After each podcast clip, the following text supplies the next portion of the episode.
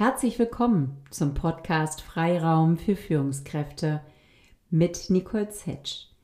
Und dieses Mal nicht nur mit Nicole Zetsch, ich habe ja sonst auch Gäste in meinem Podcast, aber diesmal lade ich tatsächlich gemeinsam mit einer Kollegin in unsere beider Podcast ein.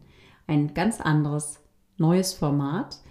Äh, auf diese Idee kam mein Gast Jolante, Jolante Bendig. Wir wollten gerne bei uns jeweils im Podcast uns gegenseitig einladen und sie sagte, Mensch, lass es uns doch so machen. Teil 1 läuft auf meinem Kanal und Teil 2 des Gesprächs läuft dann bei dir. Aus diesem Grunde findest du hier nachfolgend jetzt Teil 2 des Gesprächs zwischen Jolante Maria Bendig und mir. Und ich empfehle dir sehr, Teil 1 dir zunächst anzuhören und den findest du auf den Kanälen von Jolante Maria Bendig. Und zwar einerseits über ihren Podcast-Kanal. Der Podcast heißt Gedanken achten Leben. Und andererseits auch auf ihren YouTube-Kanal.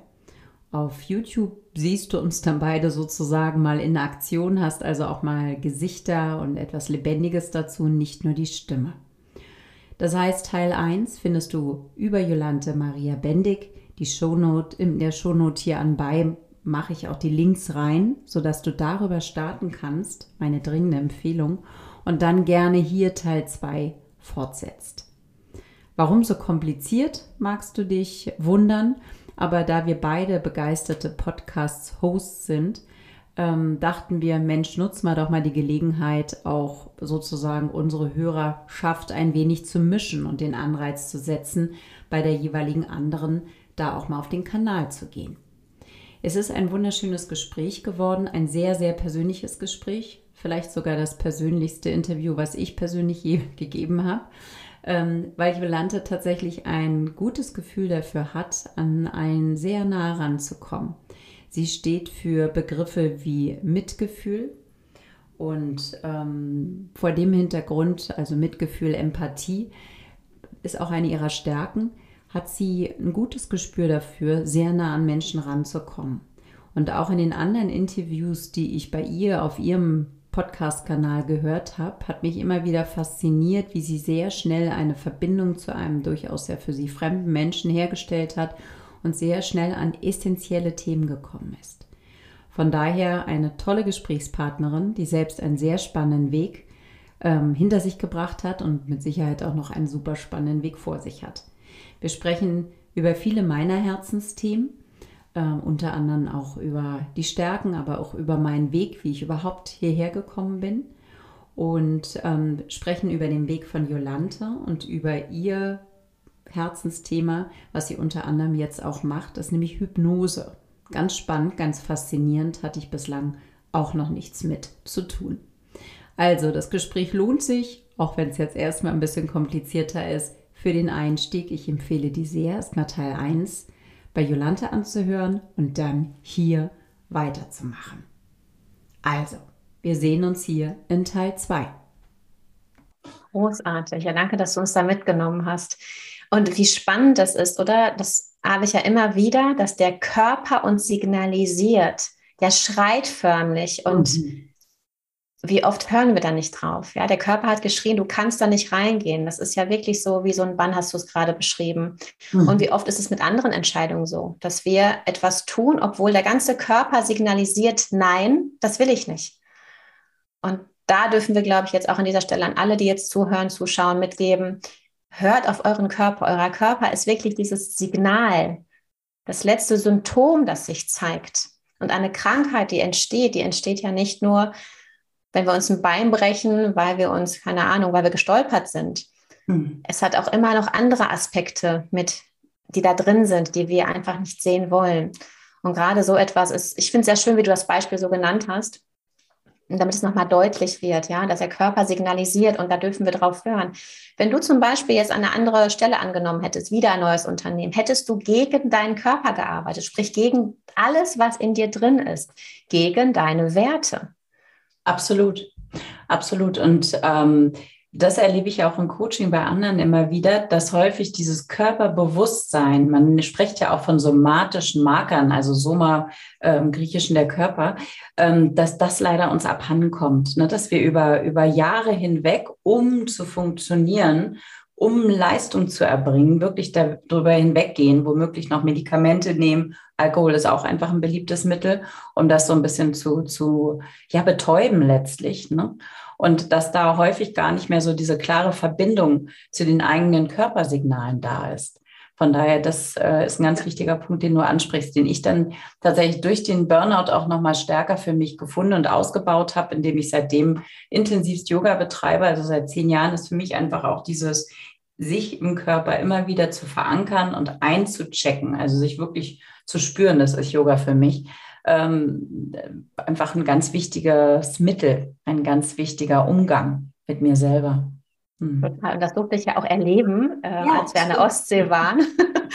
Dich als Yogalehrerin, das kann ich auch nur wärmstens empfehlen. Das war so schön und du sagtest, dieses Einchecken bei mir, das habe ich wirklich für mich auch mitgenommen. Wir haben ja dieses Buch mitgenommen vom Mehrwert Retreat und da schreibe ich weiterhin auch rein.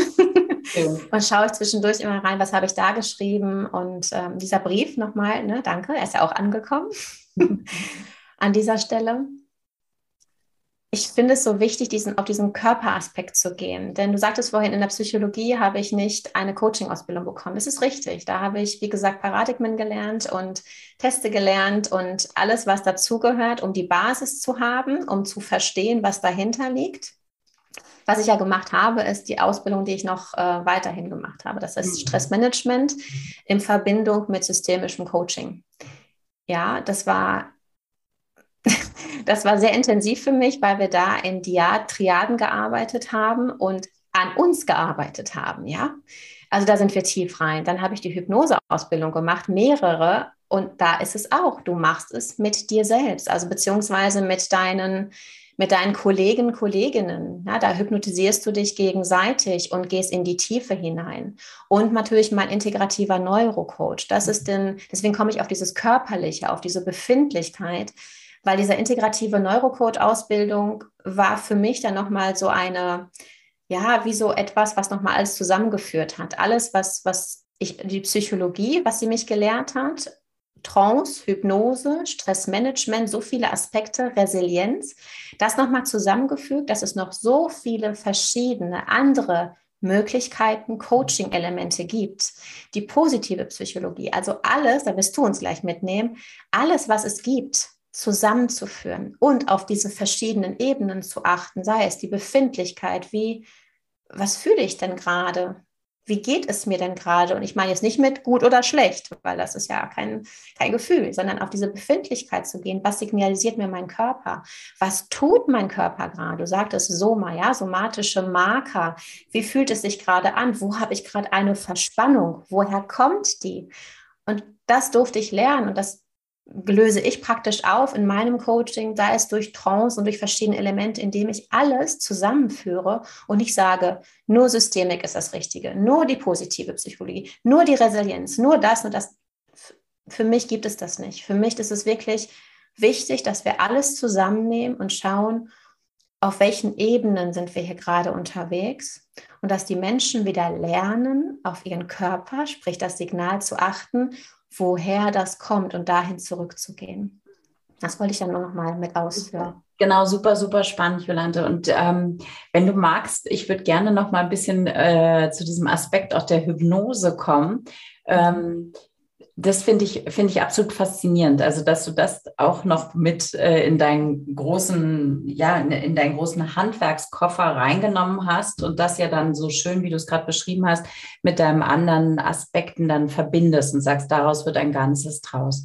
Ähm, weil gerade bei der Hypnose vielleicht ist es mein eigener Vorbehalt oder ich höre es auch von anderen habe es von anderen schon gehört, ist ja häufig so diese Kontrollangst. Ne? Also ähm, warum setze ich mich dem vielleicht erstmal nicht aus?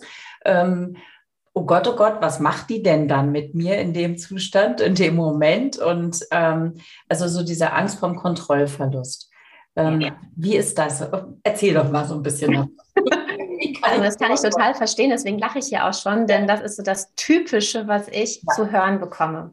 Also erstmal, als ich dann Psychologie studiert habe, dann habe ich noch Stressmanagement, dann kam irgendwann die Hypnose und dann wurde ich mit solchen Augen angeguckt, oh Gott, jetzt macht sie auch noch Hypnose, mit der spreche ich gar nicht mehr. Also, nein, da habe ich jetzt Angst. Also dieses wirklich so dieses, oh. und tatsächlich hat auch mal jemand zu mir gesagt, also wenn ich jetzt mit dir spreche, du kannst mich ja jederzeit hypnotisieren, ne? Quatsch. Also wirklich, jetzt räume ich mal damit auf.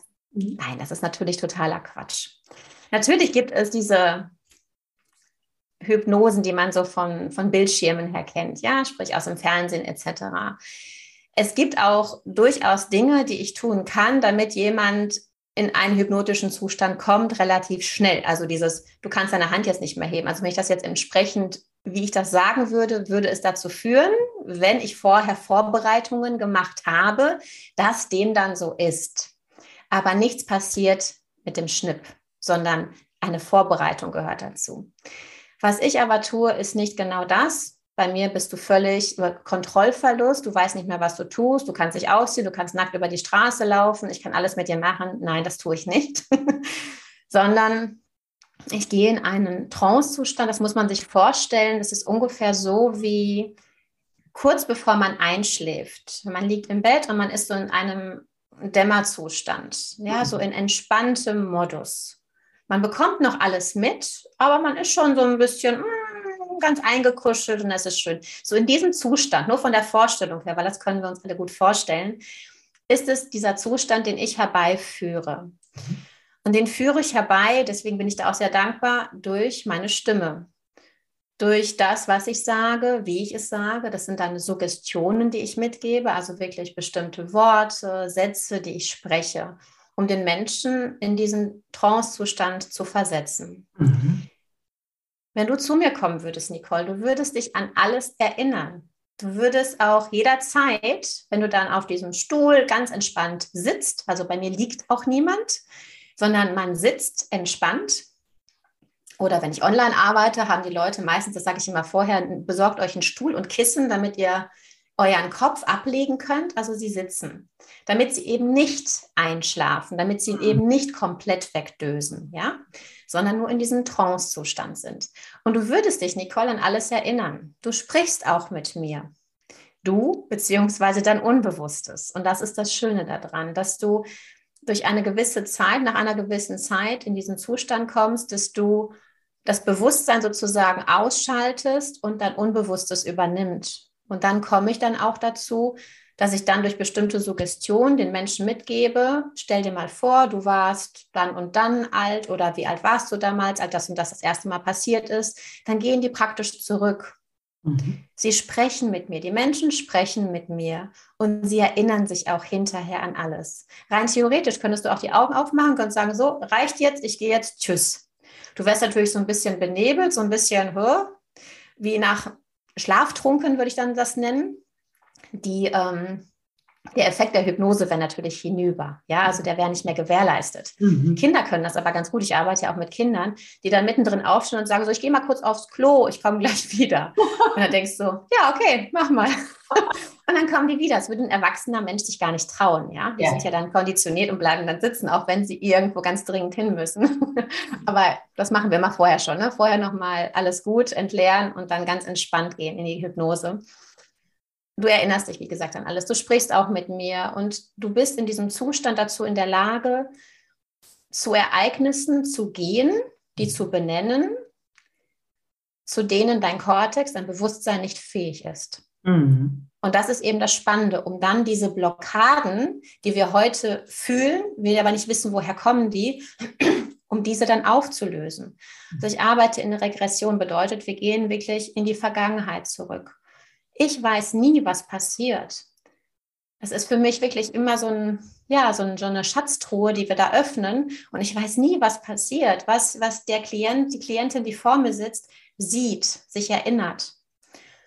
Es ist nur ein Geschenk für uns beide dann, wenn dann Ereignisse hervorgeholt werden, die tatsächlich der auslösende Moment waren für eine Verhaltensweise, die 20, 30, 40 Jahre sie durchs Leben getragen haben, sie immer wieder anecken, immer wieder reagieren in der gleichen Struktur, in der gleichen Art und Weise. Und dann in diesen Sitzungen feststellen, da war ich fünf. Mhm. Und das habe ich jetzt 40 Jahre mit mir rumgeschleppt. Mhm. Und diese Erkenntnisse, das ist immer, also ich sitze da immer mit einer Gänsehaut und so einer Freude, so einer innerlichen Freude, weil ich einfach spüre, dass da so viel gelöst wird. So mhm. viel, was wir in kognitiver Therapie, in, in einem Coaching, wo wir den kognitiven Zustand haben, ja, wo wir wirklich miteinander sprechen. Wir kommen in verschiedenen Bereichen schon weit. Aber ganz zurück, um diese Blockaden zu lösen, um etwas wirklich aufzulösen, das heißt nicht, dass wir es wegmachen, dass wir es ausradieren, dass wir es löschen. Das nicht. Sondern wir nehmen es an, wir schauen es uns an und stellen uns dann die Frage, ist es wirklich so? Mhm. Das war meine Erkenntnis von damals. Und dann können sie es einfach nur annehmen. Und auch das ist ein Prozess, ja, das anzunehmen. Und immer wieder, wenn sich dann so eine Verhaltensweise dann zukünftig zeigt, dann wissen sie, aha, interessant. Ja, ich weiß ja, woher es kommt. Ist ja totaler Quatsch. Und das ist natürlich ein Zustand, der darf immer wiederholt werden. Also wiederholen in dem Sinne, wir machen da eine Schicht drauf. Ja, auf ein Ereignis, das gewesen ist, eine Schicht, die besagt, wir können da heute drüber anders denken. Wir mhm. können da heute anders drüber, mit andere Gefühle für benennen. Damals hatten wir ein Gefühl, das uns, ja, das uns Stress verursacht hat, das uns wehgetan hat. Und das ziehen wir die ganzen Jahre mit. Und da können wir nochmal drauf schauen und es auflösen. Super. Und das ist das Spannende. Ja, super, super interessant, äh, Jolante, weil ähm, dieser Aspekt, dass es häufig ähm, Situationen aus der Vergangenheit, aus der Kindheit sind, die dann zu bestimmten Mustern führen, die wir ein Leben lang letztlich auch als Erwachsene noch abrufen. Ähm, das kenne ich ja durchaus und, und äh, stoße auch im Coaching immer wieder drauf. Und ich finde das Spannende, dass äh, meine Klienten und Klientinnen durchaus in der Lage sind, das zu sehen, dass wir auch durchaus noch die, die ursprüngliche Situation vielleicht packen können, uns mhm. anschauen können. Und dann kommt aber dieses, ja, aber wie verändere ich das denn jetzt? Ne? Und mhm. ähm, da kann ich gut nachvollziehen, so wie du das beschreibst, dass man durch die Hypnose wahrscheinlich wirklich mehr noch an dieses Unterbewusste, an eine andere Schicht drankommt, weil allein über unseren kognitiven, also über unseren Verstand, mhm. das relativ schwierig, meiner Erfahrung nach, diese Muster dann auch langfristig gesehen aufzulösen.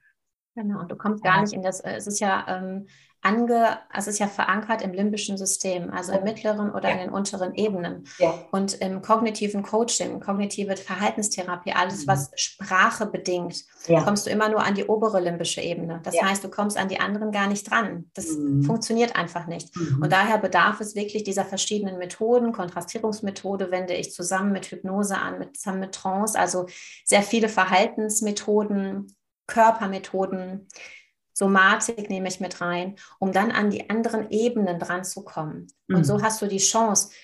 Also machen wir uns nichts vor, es gibt Sachen, die können wir nicht auflösen. Mhm. Wir können sie aber verstehen lernen, zu wissen. Ich glaube, viele Klienten ist es so, einfach zu wissen, da ist etwas. Das hat nichts mit mir zu tun, sondern das hat meine Mutter erlebt, während ich bei ihr im Bauch war. Und ich trage das mit mir rum. Mhm. Das allein schon als Effekt, weil das kriegen wir auch raus, Mhm. Das allein schon zu wissen, ist eine Erleichterung. Mhm. Denn dann kannst du fortgehen und kannst sagen, okay, und jetzt, wenn dieses Muster sich zeigt, dieses Verhalten, dann weiß ich, es hat gar nichts mit mir zu tun. Dann kann ich entsprechend etwas Neues lernen und es überlagern mit meinen neuen Fähigkeiten, mit meinen neuen Gedanken, mit meinen neuen Gefühlen, mit meinen neuen Handlungen. Da kommen wir in diese Wiederholungsschleife rein. Mhm. Aber diese allein schon zu verstehen, zu begreifen, da ist etwas, hilft. Mhm. Und wenn man es dann auflösen kann, einfach sich anschauen kann, interessant, ein Geschenk, ich nehme es an. Es hat mir 40 Jahre lang hier durch, hat, hat es mich durchs Leben getragen. Es war ja auch etwas Gutes daran. Es ist ja nicht alles nur schlecht, sondern etwas, mhm. es hat mich auch vielleicht bewahrt vor einigen Dingen. Das anzunehmen, anzuerkennen und dann zu sagen, danke. Mhm. Und jetzt geht es ohne dich weiter. Ja, super, super schön. Und ähm, du erwähntest, Jolante, dass du solche Prozesse sogar online machst. Ja, tatsächlich. Also ich arbeite ja seit Corona online. Vorher nur in Präsenz und jetzt beides. Also jetzt ist wirklich so, Präsenz ist jetzt wieder im Kommen und die Leute ja. kommen wieder hierher zu mir nach Bochum. Online mache ich das die ganze Zeit. Online einen kompletten Dachraum. Also ich habe wirklich äh, meine Klienten in Schweiz, Österreich, Deutschland und die würden mal wahrscheinlich nicht eben mal nach Bochum kommen, sondern das ist wirklich ein Geschenk, das ich auch, auch der Corona-Pandemie zu verdanken habe. Ein Geschenk, mich da auszuprobieren. Und Hypnose, Blockadenlösungen, Trance-Erfahrungen, Coaching funktioniert wunderbar. Also ich habe ja tatsächlich, ich habe Präsenzklienten, Klientinnen und online, die teilweise ungefähr zur gleichen Zeit beginnen. Mhm, mhm. Und dann kann ich das ja unglaublich gut vergleichen. Ja, was passiert hier gerade? Kommst du da mehr dran? Kommst du da weniger dran? Es ist so, dass in Präsenz ich noch näher dran komme, weil ich den ganzen Körper sehe und dann nochmal diese Präsenz da ist, wirklich dieser physische Aspekt. Mhm. Mittlerweile ist es aber so, dass ich die Energie, die ich transportieren möchte, auch per Video transportieren kann. Es ist wahrscheinlich gewachsen. Ja. Und das ist, das ist total spannend. Also da kann ich nur jedem mitgeben, nicht einfach immer nur schauen, wer ist in meiner Nähe. Natürlich, das ist immer schöner in Präsenz, aber immer zu schauen, welche Coaches da draußen gibt es, was passt zu mir. Und du kommst ja aus der positiven Psychologie, darauf würde ich unfassbar gerne nochmal äh, drauf zurückkommen. Denn oft hören wir ja, naja, positive Psychologie, alles muss immer schön sein, mir muss es immer gut gehen, life is happy und alles andere blenden wir immer weg. Möchtest du dazu mal ein Statement abgeben? Sehr gerne. Ja, es ist halt äh, tatsächlich, es steht nicht für dieses äh, ja, äh, Be Happy sozusagen, Smile and Be Happy, sondern ähm, die positive Psychologie ist entstanden ähm, ja, vor, vor über 20 Jahren aus einer Besinnung letztlich daraus heraus, dass die Psychologie im klassischen Sinne sich eher mit dem Negativen auseinandergesetzt hat, mit dem Trauma, mit dem mit Krankheit, mit Depression. Geprägt durch zwei Weltkriege ähm, war das vor allen Dingen der Fokus der klassischen Psychologie.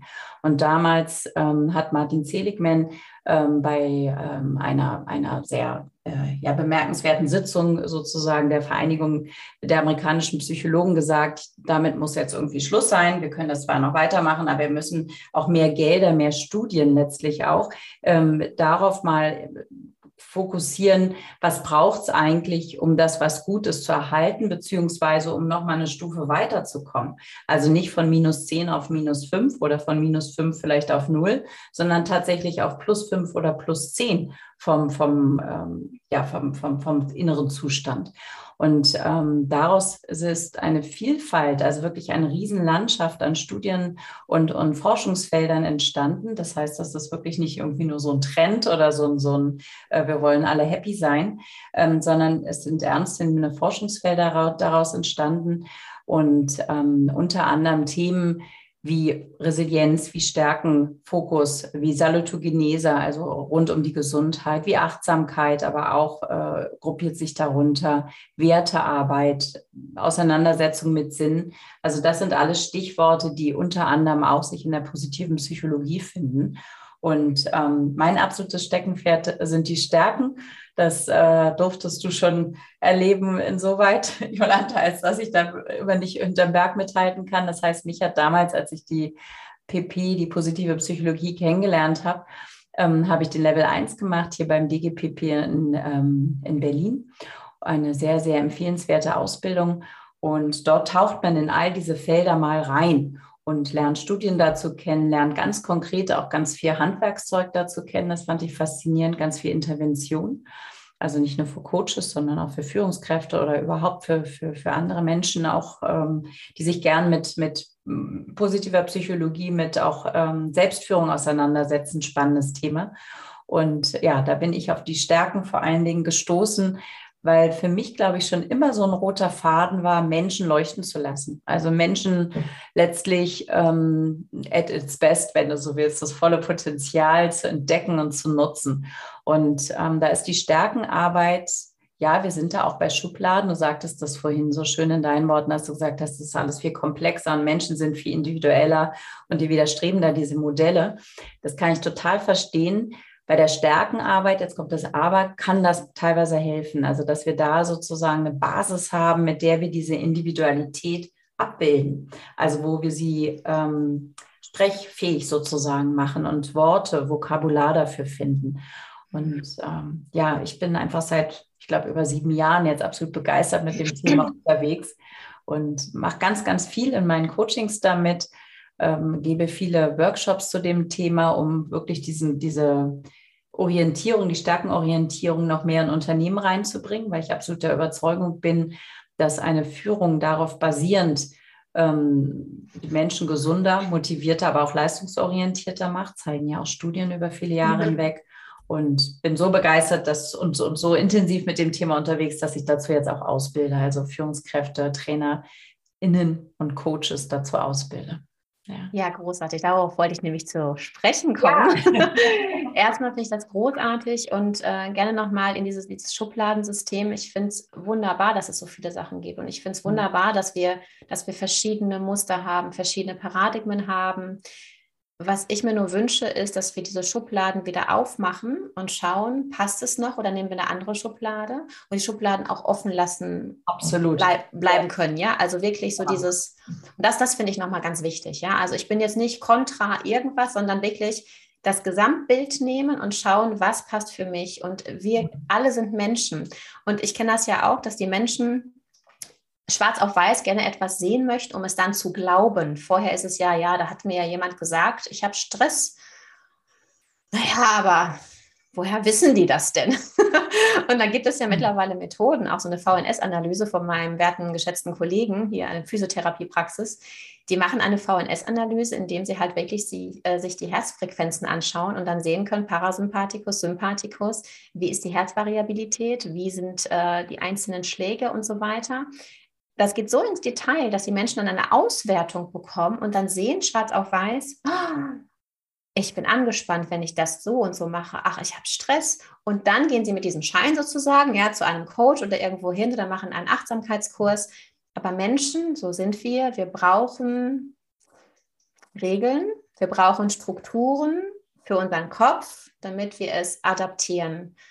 Und ich habe zum Ziel, dass die Menschen wieder lernen, mehr lernen, auf sich zu hören, das Stück Papier gerne dabei zu nehmen, mhm. mehr zu hören, was der Körper dann auch signalisiert und sagt. Mhm. Und diese Stärken, die durfte ich ja schon bei dir erfahren, denn diese Gabe, die du hast, Nicole, ist wirklich in, die, in deiner Ruhe und in deiner Stimme, das darf ich dir auch zurückgeben. Mit deinem Podcast schaffst du es auch, in deiner Yoga-Einheit schaffst du es, die Menschen abzuholen, bei sich einchecken zu können.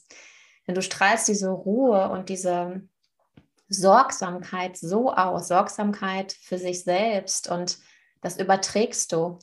Und was du geschafft hast, das ist mir aufgefallen, weil wir waren ja zwölf Teilnehmerinnen an dem Mehrwert Retreat, mhm. sehr schnell zu sehen, wer welche Stärken hat. Mhm. Und das ist eine Gabe, ich weiß nicht, ob man die lernen kann, ich glaube nicht. Ich glaube, die kann man mitlernen, aber sie muss erstmal da sein. Du mhm. hast ja nicht ohne Grund diesen Weg absolviert als mhm. Juristin, Personalerin. Du hast ja immer mit Menschen zu tun gehabt. Und diese Stärken wirklich bei den Menschen zu sehen, sie so ein bisschen herauszukitzeln. Also ich habe so im Kopf, du hast ein paar Impulse so mitgegeben, mhm. wie so gelockt, ja, so ein paar Leute gelockt und da ist was entstanden. Und deswegen durfte ich nur so einen kleinen Einblick erhalten in das, wie du arbeitest. Aber nimm uns doch gerne mit, dass du jetzt auch Ausbilderin bist. Darüber haben wir gesprochen. Wie machst du das und was können die Menschen und wer was lernen für sich? Sehr, sehr gerne. Ja, als wir damals darüber sprachen, das war so schön, ich kann mich noch erinnern, äh, wir hatten den Vorabend, bevor mhm. das Retreat anfing, hatten wir in ganz kleiner Runde und waren Abendessen und hatten beide uns da sozusagen kollegial ausgetauscht, was der bisherige Weg war. Und da habe ich dir mit ganz großer Begeisterung davon erzählt, dass das zwei Wochen später meine erste Einheit da stattfinden würde mit meiner Ausbildungsgruppe. Also es war tatsächlich alles noch ganz frisch. Und jetzt haben wir demnächst das äh, ja, Abschlussmodul und die Prüfung und dann ist äh, ja das, das Ganze durch. Also das ist schon sehr, sehr aufregend. Und im Herbst kommt die, der, zweite Durchgang dann. Genau, was mache ich da mit den Leuten? Also ähm, es ist tatsächlich jetzt eine kleine Gruppe von sechs Leuten zusammen, äh, zustande gekommen. Ursprünglich dachte ich, es dürften weitaus mehr sein, aber ich merke jetzt, dass das an sich die perfekte Größenordnung ist und viel mehr möchte ich im Herbst tatsächlich auch nicht dabei haben. Ähm, das sind jetzt vier Führungskräfte, eine Trainerin und ein Coach. Das heißt, es braucht nicht zwingend Vorerfahrungen jetzt mit Coaching als solchem, sondern was es braucht, und so bin ich letztlich auch dazu gekommen, und du sagtest, kann man das überhaupt lernen? Man kann es lernen, aber was es braucht, ist eine große Neugierde für Menschen. Also tatsächlich diese Freude daran, sich mit Menschen auseinanderzusetzen und ähm, sich diese Stärkenbrille dann auch bewusst aufzusetzen. Also das jetzt einfach nur lernen zu wollen, damit man dann ein Tool hat, wie man an Menschen besser rankommt und ich sag mal böse manipuliert, ähm, das wäre das wäre schrecklich, aber das ist, glaube ich, für die wenigstens auch der, der, der, der Antreiber, ne? weil so eine Ausbildung kostet ja auch Geld, kostet 3500 Euro und man ist damit auch drei Monate irgendwo zugange, weil man dann zwischendurch auch coacht und hat halt auch sieben Tage, wo man mit mir da ganz intensiv dran arbeitet. Das heißt, das ist ja auch ein Invest insgesamt. Und was es echt als Basis braucht, ähm, das erlebe ich immer wieder bei den Leuten, ist, ist diese Liebe, dieser liebevolle Blick für Menschen. Also da tatsächlich äh, Lust drauf zu haben, die Individualität zu entdecken und dafür dann aber auch Worte zu haben und andere damit an die Hand zu nehmen. Ähm, es ist wirklich nicht nur als Führungskraft zu verstehen, wenn ich als Führungskraft damit unterwegs bin, was kann mein Gegenüber oder wie kann ich den oder diejenige besser einsetzen, sondern wie kann ich dann auch dabei unterstützen, ganz aktiv, dass sich da mehr noch draus entwickelt weil ähm, wir alle haben ein gewisses Stärkenset, wir alle haben gewisse Talente, die wir über Jahre hinweg dann auch immer wieder eingesetzt haben. Bildlich gesprochen, unser Handwerkszeug, mit dem wir jeden Tag unterwegs sind, Lieblingshammer, Lieblingsschraubenzieher, liegen gut in der Hand. Fangen wir nicht an zu kramen und sagen, was ist denn da noch in, dem, in der Box, sondern die nehmen wir halt meist. Und interessanterweise kennen wir aber unser eigenes Werkzeug meist nicht gut genug und haben nicht so das Gespür dafür, wie doll kann ich jetzt eigentlich mit diesem Hammer in der Situation draufhauen. Sondern ich hau halt ganz doll drauf, weil mehr bringt ja auch viel. Ne? Und äh, das ist das, was ich im Stärkencoaching letztlich mache und dann auch in der Ausbildung vermitteln möchte. Kenne deine eigenen Stärken. Einerseits dafür, dass du darauf vertrauen kannst, nochmal einen anderen Selbstwert auch entwickelst, dich damit präsentieren und positionieren kannst. Das ist heutzutage auch sehr wichtig. Aber halt auch mit Blick auf Selbstmanagement, wo übertreibe ich? Ne? Du hattest so schön mal erwähnt, Nicole ist eine Perfektionistin. Ja, weil sie die, weil sie die starke Höchstleistung hat nach dem Clifton Strength nach Gallup, was eine wunderbare Stärke ist, die mir immer wieder geholfen hat, auf meinem Weg der Selbstständigkeit noch eine Schippe draufzulegen, noch was zu entwickeln, noch was zu machen. Das ist dieser Wunsch nach Exzellenz, Dinge richtig schön, richtig gut werden zu lassen. Aber die hat eine verdammte Schattenseite, nämlich den Perfektionismus. Und da gucken wir dann im Stärkencoaching und auch in der Ausbildung drauf, was sind die Schattenseiten auch dieser wunderbaren Stärken und wie kann ich damit anders umgehen. Also du siehst, ich kann hier über Stunden sprechen. Format nicht sprengen. Wir sind ja beide nicht so lange im Gespräch, aber das ist etwas, da kann ich also mit großer Begeisterung und ich denke auch mit viel Wissen mittlerweile, äh, das kriege ich zumindest auch rückgemeldet, ähm, lange drüber sprechen. Ja. Großartig. Also ich fand das noch sehr wichtig, dass du das auch mal mitgibst, was du da tust und wie ja. du es tust, dass die Menschen sich angesprochen fühlen. Falls jetzt jemand da draußen so hört und sagt, na, das möchte ich schon gerne mal ausprobieren und diese Ausbildung mhm. mitnehmen, das herzlich eingeladen, sich bei dir zu melden. Du hattest gerade etwas angesprochen, das mich auf ein anderes Thema bringt. Und zwar, ähm, es sind die Schattenseiten, einmal zu wissen, welche Stärken habe ich, und es sind die Schattenseiten. Ähm, und dann sich immer wieder neu zu definieren, etwas Neues zu schaffen, was ja auch dazu führen kann, dass man irgendwann ja auch ausbrennt und dass man vielleicht Krankheiten entwickelt. Du hattest vorhin vom Burnout gesprochen. Es gibt aber auch noch etwas anderes, was auch mal bei dir passiert ist, was dich auch nochmal aufgerüttelt hat. Und ich komme jetzt darauf, weil es auch mit Achtsamkeit zu tun hat. Wo kann ich mir wieder mein Energiefeld holen, damit ich wieder auftanken kann? Mhm. Möchtest du uns dazu mitnehmen? Sehr, sehr gerne, genau. Ich ähm, selber war ja der Überzeugung, dass ich eigentlich schon gut im Tal drin war mit meinem Burnout und da sozusagen meine Lehre schon mitgenommen habe, mich, wie ich schon geteilt habe, äh, neu erfunden habe, mein Leben anders aufgestellt und dachte, das hätte jetzt auch ausgereicht. Hatte dann aber nochmal ähm, eine sehr tiefgehende Erfahrung, eine gesundheitliche ähm, ja, Erschütterung vor ziemlich genau vier Jahren. Das war im Juni vor vier Jahren hatte ich einen Schlaganfall mit immerhin 48. Da gilt man noch als ziemlich jung ähm, für so einen Schlaganfall. Medizinisch gesehen ähm, sagte mein Neurologe damals, wäre es sozusagen eine Laune der Natur gewesen. Das war nicht, dass jetzt hier meine Halsschlagader ähm, irgendwie verstopft war, sondern da hat sich ein kleines, so eine Haut praktisch innen gelöst. Und das ist die Hauptursache für Schlaganfälle bei jüngeren Menschen und ähm, traf mich vollkommen unverhofft. Also es hatte sich jetzt nicht irgendwie vorab angekündigt. Glücklicherweise hatte ich aber ganz viel Glück, weil ich, ich hatte Sehstörungen an einem Sonntag und bin damit in die Notaufnahme und in der Notaufnahme ist mir das dann passiert letztlich. Also habe ich dann gespürt, wie meine linke Seite wegrutschte. Man spürt das tatsächlich dann auch. Und äh, mit den entsprechenden Folgen, also das am Anfang tatsächlich noch halbseitig auch gelähmt und ähm, das war aber wirklich nur eine anderthalb, zwei Tage. Das wurde dann sehr, sehr schnell sehr viel besser. Ich wurde in der Nacht noch operiert, habe jetzt äh, Stents hier in der Halsschlagader, bin dadurch auch gut und sicher aufgestellt. Ähm, aber es war natürlich für mich persönlich und auch für meine Familie ein Wahnsinns, ähm, ja, Wahnsinnstalfahrt nochmal. Ne? Also eine, eine unfassbare Erfahrung, die man so nicht machen möchte und wo ich aber im Nachhinein gelernt habe, und ich würde wirklich sagen, gelernt habe, für dankbar zu sein. Ähm, weil der Mensch ja irgendwo Themen auch einen Sinn geben möchte, damit er sie bewältigen kann. Und ich habe dann auch versucht, dem Ganzen nochmal mehr einen Sinn zu geben, warum ist mir das jetzt passiert. Und bin zum Glück relativ schnell aus dieser Selbstmitleid-Schlaufe, die ich kurz im Krankenhaus durchaus auch gespürt hat, warum ich jetzt, warum jetzt, was soll das Ganze, ähm, verhältnismäßig schnell rausgekommen.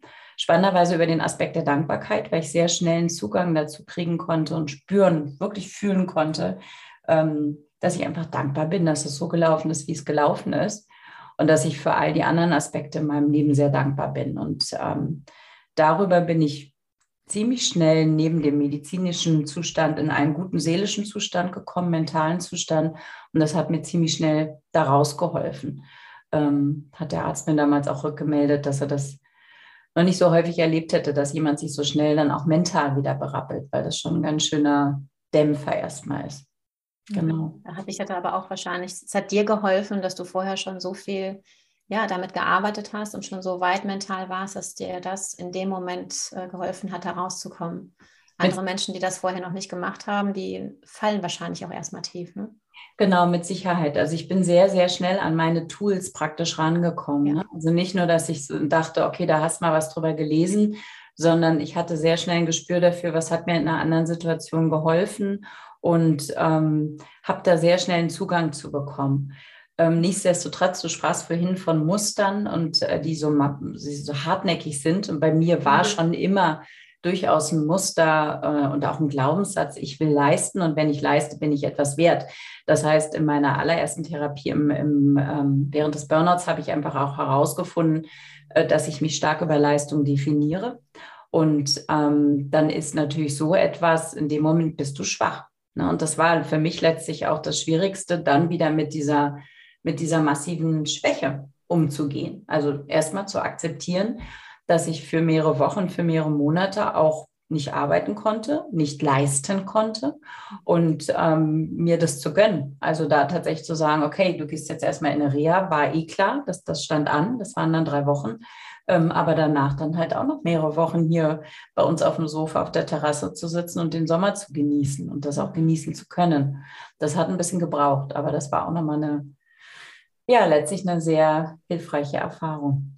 Mhm. Schön, sehr gut. Und dann hast du ja, glaube ich, hast du ein Kloster besucht, oder? Wie war das? Genau. Ähm, letzte Woche auch nochmal war. Ich war in Münster-Schwarzach, äh, in der Abtei Münster-Schwarzach. Äh, das ist die Abtei, wo auch äh, Pater Anselm Grün arbeitet und, und wirkt und seine ähm, auch Seminare anbietet. Die haben ein ganz tolles, sehr lebendiges Kursprogramm, also mit ganz vielen unterschiedlichen ähm, Angeboten. Und das hatte ich damals schon vor dem Schlaganfall gebucht gehabt und äh, für mich entdeckt gehabt über Bodo Jansen, ähm, über seine Bücher und wollte da im Herbst hin.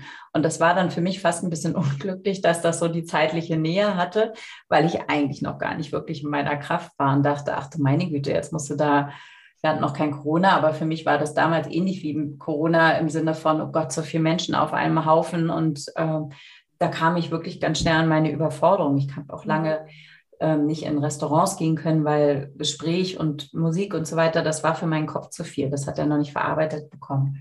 Das heißt, dieser Besuch dann im Herbst, äh, zweieinhalb Monate nach dem Schlaganfall, ähm, da in Münster-Schwarzach, das war für mich ein ganz schöner Angang und war dann aber extrem nährend, extrem äh, aufbauend.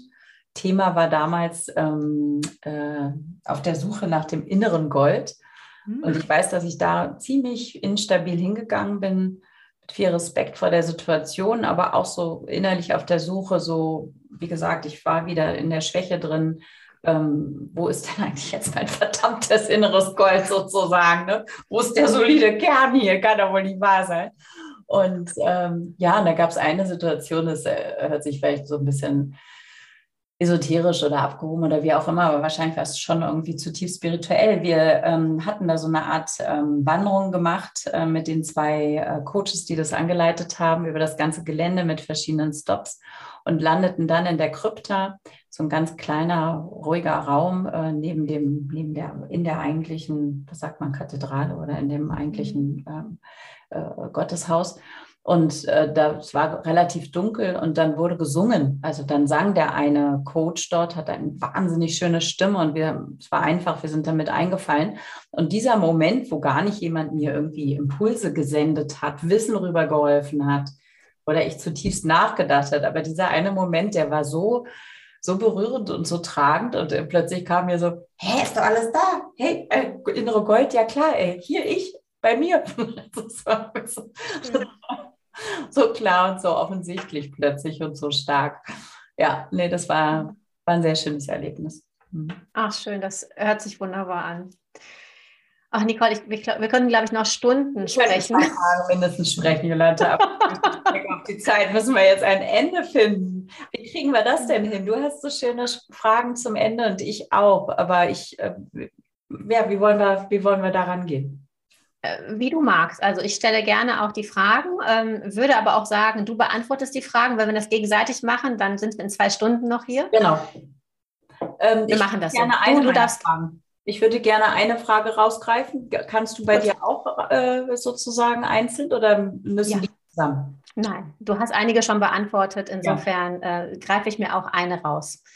Du darfst gerne starten, wenn du magst. Genau.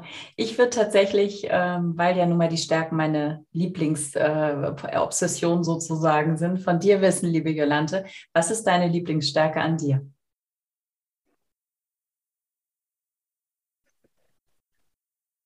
Hm, mm. Mein Mitgefühl. Mein Mitgefühl, mein Gefühl für mich, mein Gefühl für die anderen sehen weiß gar nicht, ich habe hab gar nicht ein Wort dafür, für diese Stärke, sondern das ist einfach dieses, kann man das als Sehen bezeichnen? Ich weiß es nicht. Das ist, das ist eine Stärke, die in mir ist und für die bin ich total dankbar.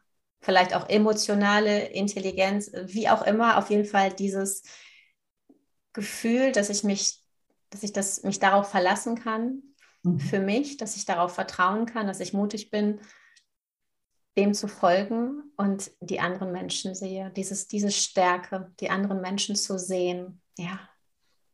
Ja. Okay. Dankeschön. Normalerweise gibt es drei Fragen: Gedanken, Achten, Leben. Zu Gedanken hattest du schon ganz viel gesagt. Auch Glaubenssätze hattest du auch schon angesprochen. Äh, wofür du dankbar bist, hattest du auch schon angesprochen. Worauf du achtest, ja, dass du Werte achtest. Auch das hattest du angesprochen. Deswegen würde ich dir gerne die Frage stellen, was bedeutet Leben für dich und wofür lebst du? Wow, das ist ja eine Riesenfrage. Genau. Wofür lebe ich? Da kommen wir ähm, ja zu meinem Warum sozusagen, zu meiner Essenz. Ähm, und auch die hört sich für in manchen Worten, das ist so interessant, ich nehme mal in manchen Ohren. Ich nehme mal gern gleich die Erwartung anderer vorweg. Siehst du, da bin ich noch nicht ganz durch. Also in manchen Ohren mag sich das etwas abgehoben anhören. Ich bin Lichtbringerin. Und zwar für mich ist tatsächlich mein Angang mehr Licht in diese Welt zu bringen. Und wow. ja, das bedeutet einerseits mehr Licht sozusagen in die Stärken, in das Potenzial, dass die Leute selber besser verstehen, was können sie eigentlich, wofür stehen sie, aber dass sie auch in ihr Licht treten. Wunderschön. Danke für das Licht, das du in diese Welt bringst. Danke, Nicole, für dieses wundervolle Gespräch, für unseren Austausch in diesem neuen Format. Ich bin total beglückt und freue mich wahnsinnig, dass wir hier was rausgegeben haben, unser Wissen geteilt haben, aber auch uns geteilt haben. Total. Und dafür Persönliches für uns. Jolanta, dafür bin ich dir sehr dankbar. Nicht nur für diese tolle Idee, sondern äh, dass du das vor allen Dingen auch so möglich machst mit deiner Persönlichkeit, mit deinen Fragen, mit deinem Strahlen, ähm, da den Raum auch zu, zu schaffen. Das ist nicht mit jedem, mit jedermann möglich. Von daher war es mir eine große Freude, dich auf diesem Wege wieder zu treffen. Danke dir. Ich danke dir von Herzen und vielen, vielen Dank an alle Menschen da draußen, die uns zuschauen und zuhören. Vielen Dank für eure Zeit. Dankeschön. Und wir würden uns beide sehr freuen, wenn ihr vice versa auch mal Lust habt, dann in die Podcasts reinzuhören. Ne? Richtig. Podcast, beide Podcasts, YouTube-Kanal. Es sind so viele Möglichkeiten da, ob für die Ohren, für die Augen, für beides. Wir freuen uns auf euch. Vielen, vielen Dank. Danke.